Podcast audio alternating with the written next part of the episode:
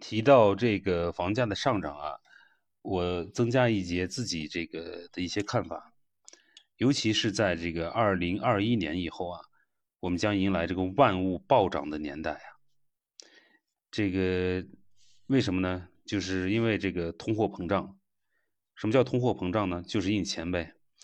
就是说，二零二一年以后啊，没有什么是不能用印钱来解决的。如果不能呢，那肯定是印的太少了，啊！我跟大家说一个恐怖的数据啊，也就是从二零二零年三月份，也就是疫情爆发到现在的二零二一年的一月二十四日，就不到一年的时间啊，这个全世界主要的经济体啊，印的钱的总量啊，已经赶上了二零零八年经济危机之前这几千年文明史印钱的总和。而且未来几年呢，全球主要的经济体啊，还将继续印钱，那么的规模呢，大概到是五六万亿美元左右。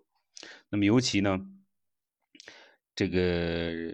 美国第四十六届当选总统拜登呢，还没有上台呢，就说是要这个印一点九万亿美元的这个美元，这还没上台呢，呃。他为什么要这个印钱呢？这个也是没办法啊，换的换了任何人当总统也是都是这样，因为当前呢疫情的肆虐，经济下行比较严重啊，尤其各个国家的民粹主义啊又有抬头，各国的这个贸易保护主义啊开始盛行，逆全球化的这个趋势啊是非常明显的，再结合这个现在的科技发展，呃，人工智能啊，这个科技的这个替代啊。这个将来的贫富差距啊会越来越大。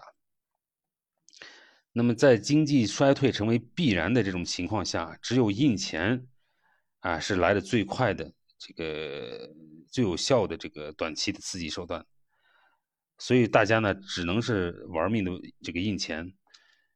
那么随着大家都在印钱呢，随之而来的必然是随之而来的呀，必然是这个物价的暴涨，对吧？那么，在过去的二零二零年，那么大家都已经看到了，除了我们的这个工资没涨啊，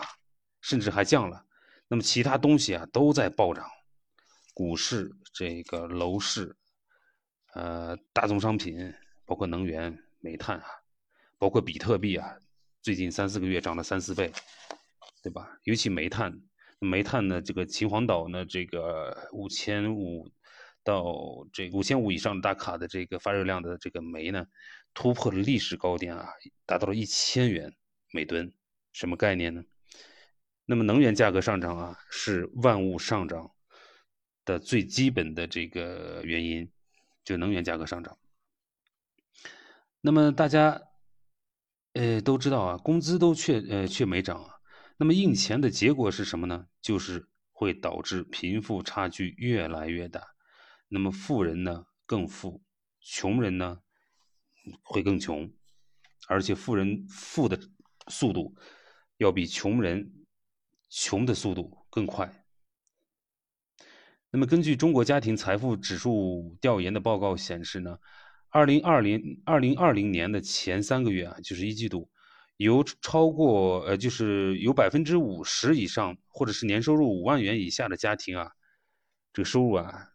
是在减少，而超过百分之十九的这个金融资产在三百万元以上的家庭，或者年收入超过一百万元的家庭的收入啊，反而是增加的。也就是什么意思呢？有钱人越来越多了。那么这个楼市的情况也是一样的，豪宅还在涨价，但是呢，三四线城市刚需楼盘成交量呢，却是一片的凄凉。对吧？这个逻辑很简单，大放水的货币印大大大规模的这个货币超发，并没有流向普通人，而是继续流向了流入了富人的口袋。原因啊，其实很简单，就是穷人挣的钱呀是工资，富人挣的钱呢是资产增值。那么物价上涨，当然是富人更受益，那么穷人。更受损。对于普通人而言呢，这个每一次这个货币的放水啊，我们的口袋的钱呀就越不值钱。那么每一次放水呢，这个贫富差距呢也就被再次拉大一次，对吧？那么举一个例子，那么通货膨胀呢就像是一条快速流动的这个河啊，所以呢，我们所有的这个人呢都不可避免的生活在这一个大河里，在河水里。有资产的人呢，坐在船上，那么水涨船高；那么没有资产的人呢，只能在水里啊挣扎保命，对吧？这个，所以大家有机会的话，一定要把自己手里的现金换成核心资产啊，包括优质公司的股票、股权，也可以买一线城市，包括这个北上广深、这个京津冀、长三角和还有这个粤港澳的这个附近的房子。啊，一定要有变成这个核心资产，保值增值的资产。那么如果没机会，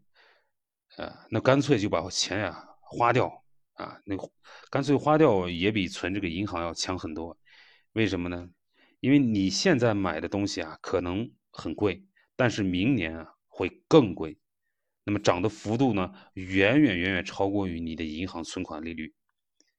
存款利息。所以呢，说到这儿呢，我们在说这个未来二零二一年，所有万物暴涨，万物都要进入这个价格暴涨的年代，我们拭目以待。尤其是房价，还股股市还会这个价格还会上涨，这将来啊，成为一种必然。